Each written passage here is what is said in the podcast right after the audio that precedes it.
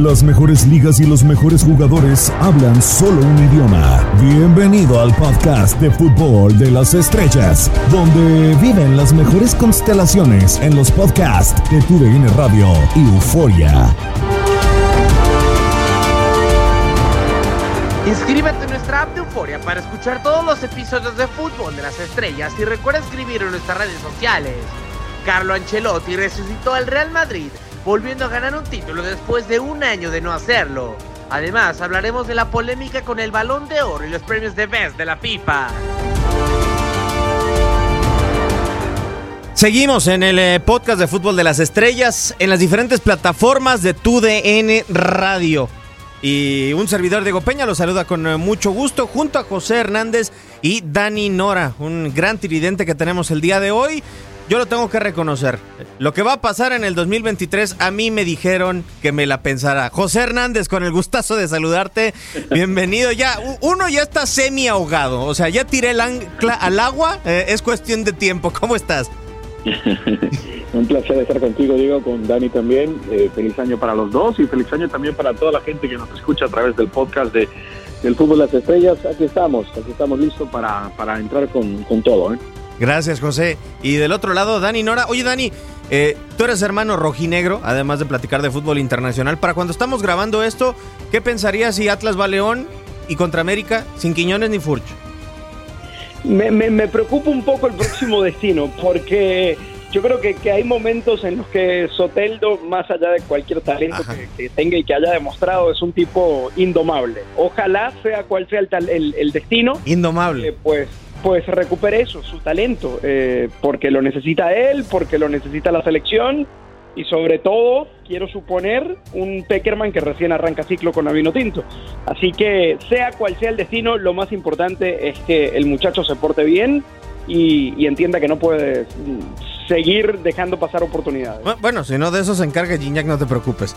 Este, seguro que lo pondrá en su lugar. Pero ya estamos hablando de Liga MX y demás. El tema es el, fútbol internacional por acá en Fútbol de las Estrellas. Eh, el Real Madrid ha, ganado su primer título del 2022. Parece que al menos de dos, José, con la eh, liga que tiene cierta diferencia, pero que tendrá que mantener eh, esa distancia con el Sevilla, con el Barcelona. Ya está de sobra decirlo, ya no digamos con el Atlético de Madrid. Pero qué, qué fantástica gestión de Carlo Ancelotti en cuando se dudaba precisamente de su paso por el Everton, de su paso también eh, eh, en los últimos meses con el Napoli, en los últimos años, y, el tipo lo resaltó en la conferencia de prensa, a ver, que no haya ganado con esos equipos no es que lo haya hecho mal, ¿no? Eh, el tema de ganar es algo diferente, pero acá lo está logrando con un equipo que pues te exige ganar a como de lugar. Sí, sí, la verdad que sí. Mira, ese paso de Ancelotti por, por el Everton nunca lo, lo, entendí. Lo del Napoli sí tenía un poco más de sentido, me parece. Eh, y, esta segunda parte eh, que está haciendo Carlo Ancelotti como técnico del Real Madrid, la verdad que es este es impresionante. Eh, esto, esto, por lo menos en la manera como yo veo las cosas, es que el vestuario lo respeta mucho, el vestuario le cree mucho.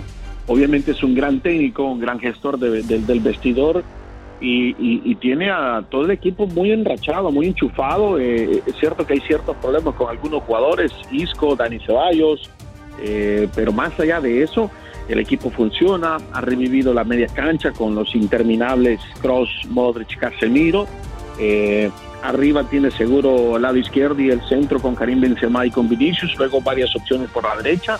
La defensa de la cual siempre se dudó tras la salida de Barán y si recordamos me parece, o sea, parece eh, que, es una defensa muy sólida. Entonces, todo está funcionando, es impresionante. Hay que darle mucho crédito, me parece, a Carlos Ancelotti.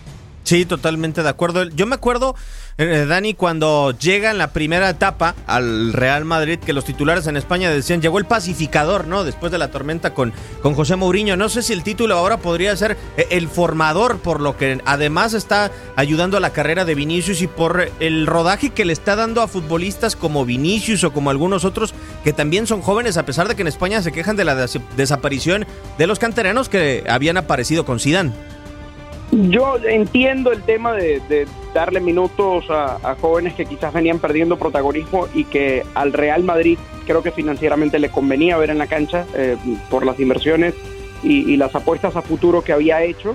Eh, yo creo que salvo lo de Vinicius uno, uno puede encontrar uno no puede encontrar un, caso tan claro y tan contundente de, cómo ha servido la gestión de Ancelotti para ir precisamente con futbolistas jóvenes en esta segunda etapa.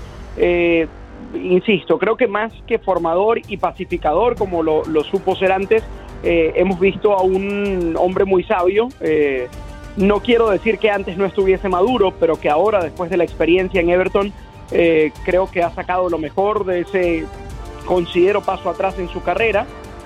y que hoy, insisto, luce mucho más sabio de lo que siempre expresó ser.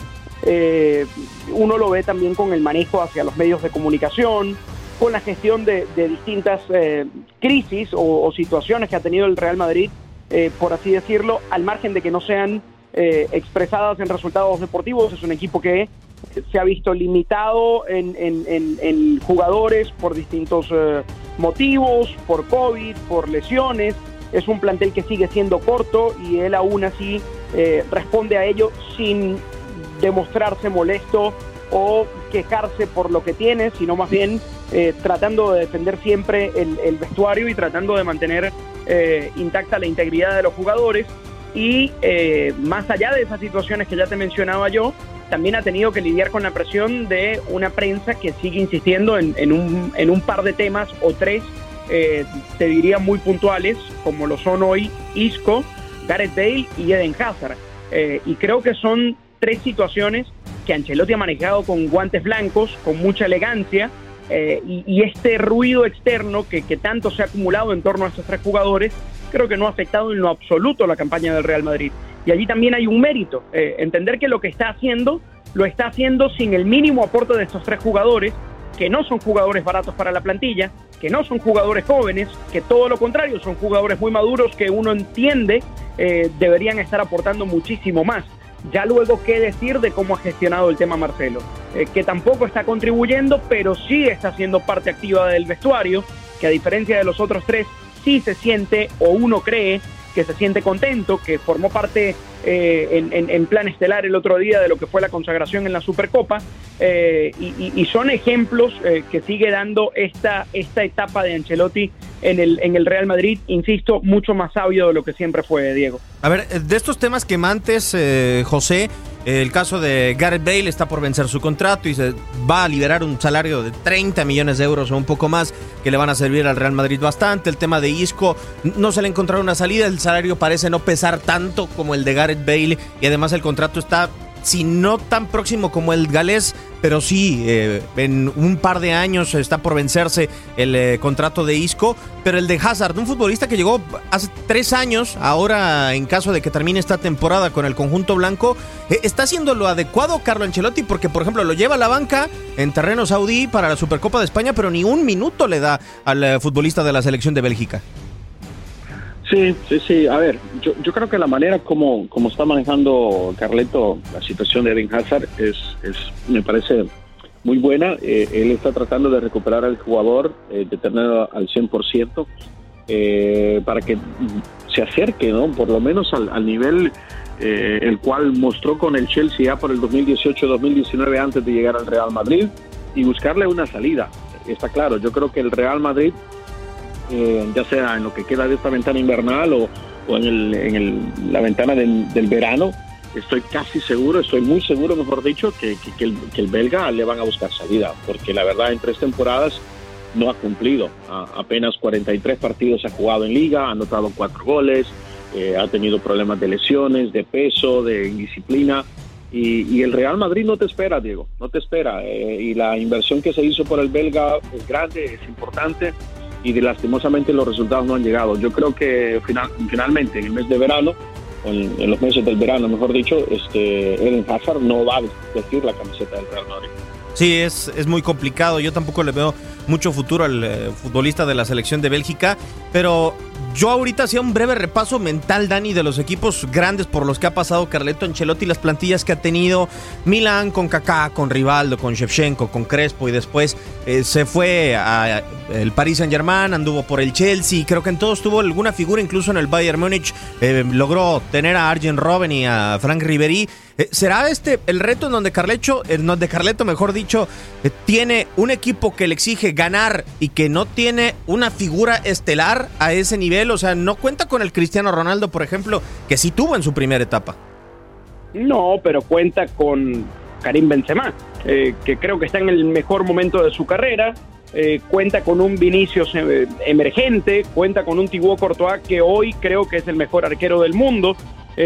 cuenta con un David Álava que llegó de muy buena manera del Bayern Múnich y, creo que hoy nadie se acuerda de, la ausencia de Sergio Ramos y allí encuentras piezas fundamentales por, por posición. Encuentra con un Luka Modric que a sus 36 años eh, sigue rindiendo más allá del desgaste y de la, y de la eh, acumulación de minutos que tenga. Un, tipo que a su lado tiene a Casemiro y a Kroos en uno de los mediocampos eh, más sólidos que ha encontrado el Madrid en su historia reciente. Entonces, más allá de que no haya un solo nombre rutilante como Cristiano Ronaldo, como Robin o los que ya mencionabas, Diego, creo que en esta etapa ha encontrado un conjunto y, ha sabido meterle mano a ese conjunto que ya estaba cuando él llegó con la incorporación de Vinicius en, un eh, plan mucho más protagónico que antes.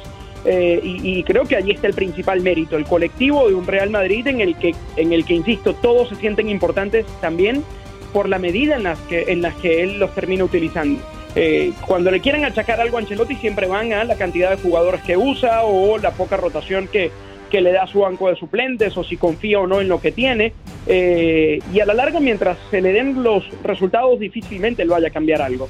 Eh, yo creo que está en una etapa muy dulce, eh, pero habrá que esperar porque el balance de la temporada siempre hay que hacerlo al final. Seguramente en mayo, cuando ya se vayan definiendo las distintas competiciones en las que aún está peleando el Real Madrid. Eh, creo que la carrera de Ancelotti, aprovechando que, hacías el repaso y ibas a, equipos anteriores y a planteles con los, que, con los que contó, creo que la carrera de Ancelotti encontró un punto de inflexión raro luego de Bayern Múnich. Eh, porque para mí fue la primera vez en la que perdió el control de un camerino. Eh, se le hizo muy complicado esa última etapa en el, en el conjunto de Baviera. diferencias con, con líderes, yo creo que terminaron precipitando su salida. Eh, cosa que luego pasó en, en, Bayern también con Kovac.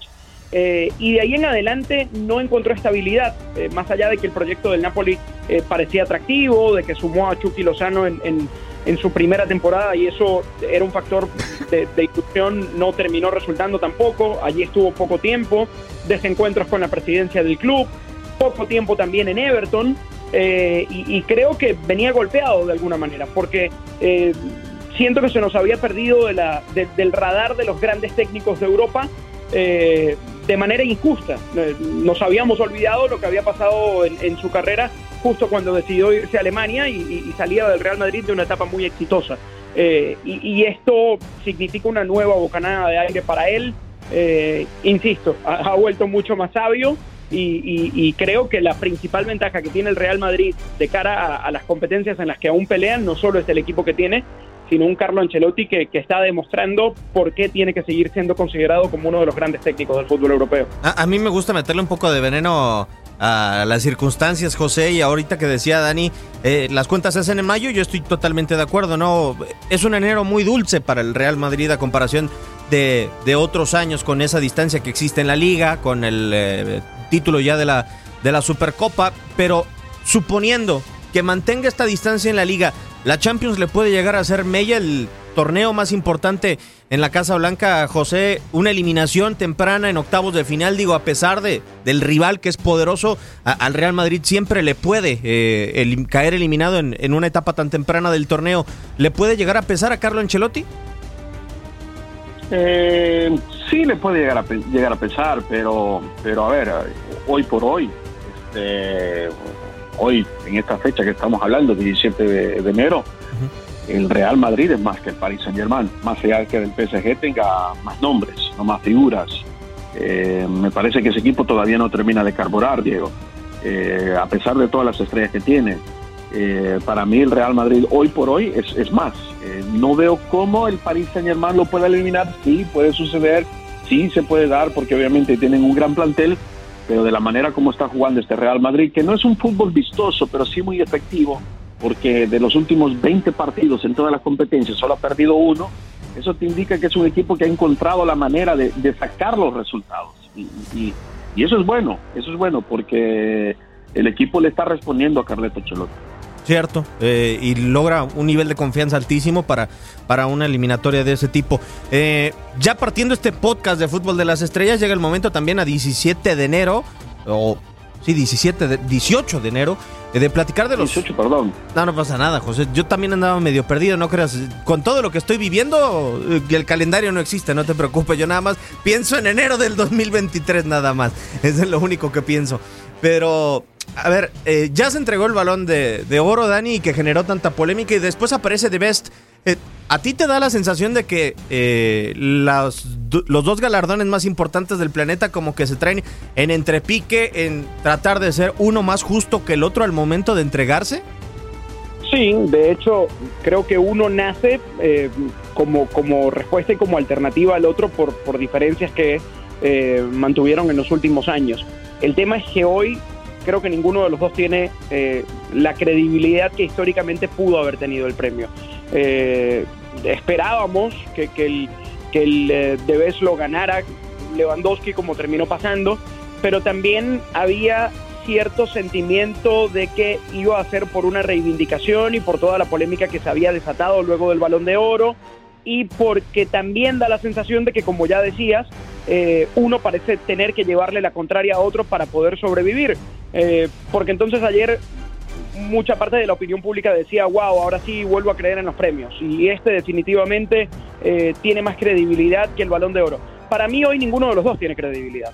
Eh, porque cuando uno revisa un, un once ideal que, que, termina siendo un esquema 3-3-4 sin Karim Benzema, que ha sido, creo, junto a Robert Lewandowski el mejor delantero del último año, cuando uno revisa que la ganadora del premio de Best Alexia Putellas, no aparece en el once ideal femenil, eh, uno hay cosas que no las entiende. Eh, y a la larga creo que, pasa también por lo subjetivo que puede llegar a ser el proceso de selección.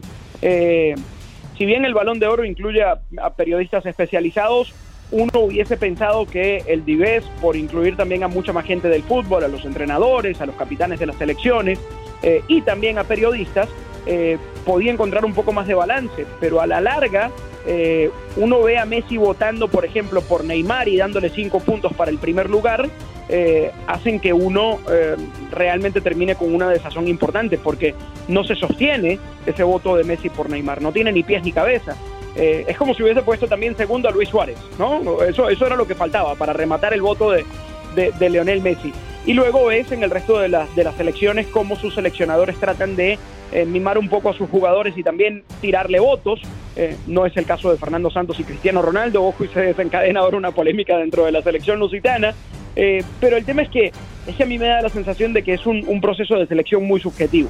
y, por eso creo que, todos estos factores que ya te mencioné le terminan restando credibilidad al premio. Y a ver, estoy revisando y acordándome de un evento de la FIFA, otro tanto, la Copa del Mundo del 2010, y tenemos Cuatro anotadores, José, con cinco goles. Y afortunadamente para la FIFA, eh, dos de ellos llegaron a una final de Copa del Mundo, que fueron David Villa y también Wesley Snyder. Me acuerdo perfectamente de la repartición de los premios. A, Diego Forlán se le entrega el eh, botín de oro. Después a Thomas Müller se le da el, eh, el ¿cómo se dice? El goleador del torneo y, termina tratando de quedar bien con todos. Yo no sé si también, además de tratar de contrapuntear a France Football, la FIFA ha tratado de ser lo más salomónica posible porque sabe que entre mejor quede con todos, siempre hay algo para la cúpula del, del máximo organismo del fútbol. Sí, sí, pero sabes qué, yo creo que los dos, este, los dos premios, este, tienen que cambiar su manera de, elegir el ganador. Los parámetros los tienen que cambiar, me parece. La manera de votar se tiene que cambiar. Eh, porque hay, errores en los dos lados, o sea, eh, tanto por el lado del balón de oro, donde son periodistas eh, que eligieron dárselo a, Lionel Messi cuando sabíamos muy bien que el balón de oro, el candidato número uno era Robert Lewandowski, posiblemente quizás otros y menos Leo Messi, pero lo mismo sucede con The Best, ¿no? Este, eh, hay ciertos errores este, que llaman mucho la atención en el proceso para elegir a Robert Lewandowski. Es muy merecido que se lo hayan dado, sinceramente te lo digo. Eh, me parece que debió ganar también el balón de oro. Eh, pero hay ciertas cosas que, dejan me dejan incómodo, te soy sincero, me dejan incómodo y, lo que me indican es que la gente no sabe ni lo que está votando. Te pongo un ejemplo, y, y Dani mencionaba uno, pero en Uruguay el capitán Diego Godín eh, terminó votándole voto a N'Golo Kanté. Eh, sí, N'Golo Kanté fue figura importante, ¿no? Con, Francia, con el Chelsea, ganó la Champions, pero, pero termina, me parece que haciéndole más daño a la, a la selección o al jugador elegido que, que por la decisión que toma. Yo creo que los dos premios tienen que cambiar la forma de, entregar este, este, galardón y que sea lo más justo posible. Totalmente de acuerdo. Veremos cómo, eh, cómo avanza con el paso del tiempo esta entrega de, reconocimientos, pero la verdad es que abre siempre un debate cuando uno y otro terminan entregándose y nosotros seguiremos platicando acá todo lo que se dé con eh, estos dos galardones en el podcast de Fútbol de las Estrellas, al cual desafortunadamente se le ha agotado el tiempo. Ya prácticamente despidiéndonos, usted nos puede seguir en las plataformas de Euforia, siempre para escuchar todos y cada uno de los podcasts de TUDN Radio. Y bueno, José, espero que me sigas acompañando en este largo trayecto que voy a tener a lo largo del 2022, que la verdad necesito una voz de experiencia. Yo aquí estaré, siempre apoyándolo. Eh, y bueno, hasta el final, hasta donde tengo que llegar. ojalá que sea un buen puerto. Muchísimas gracias, José. Un abrazo, Diego. Eh, Dani, eh, pues a ver qué tal le va al, rojinegro, ¿no? Nuestro rojinegro. Decías que le daba suerte a Atlas. te, espero en esta semana, ¿eh? Para el año que vas a encarar y para el rojinegro, yo te tengo una frase de un político venezolano que terminó expatriado, pero eso no importa. Decía fuerza y fe, luego decía el que se cansa pierde.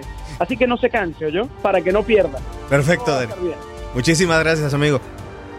Cuídese mucho. Muchísimas gracias a ti. Un honor haber estado otra vez acá. Un servidor Diego Peña los invita a que se sigan quedando en las diferentes plataformas de TUDN Radio. Esto fue Fútbol de las Estrellas.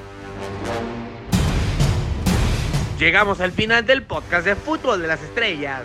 Síguenos en otra edición la próxima semana y no te olvides de compartir tus impresiones en redes sociales.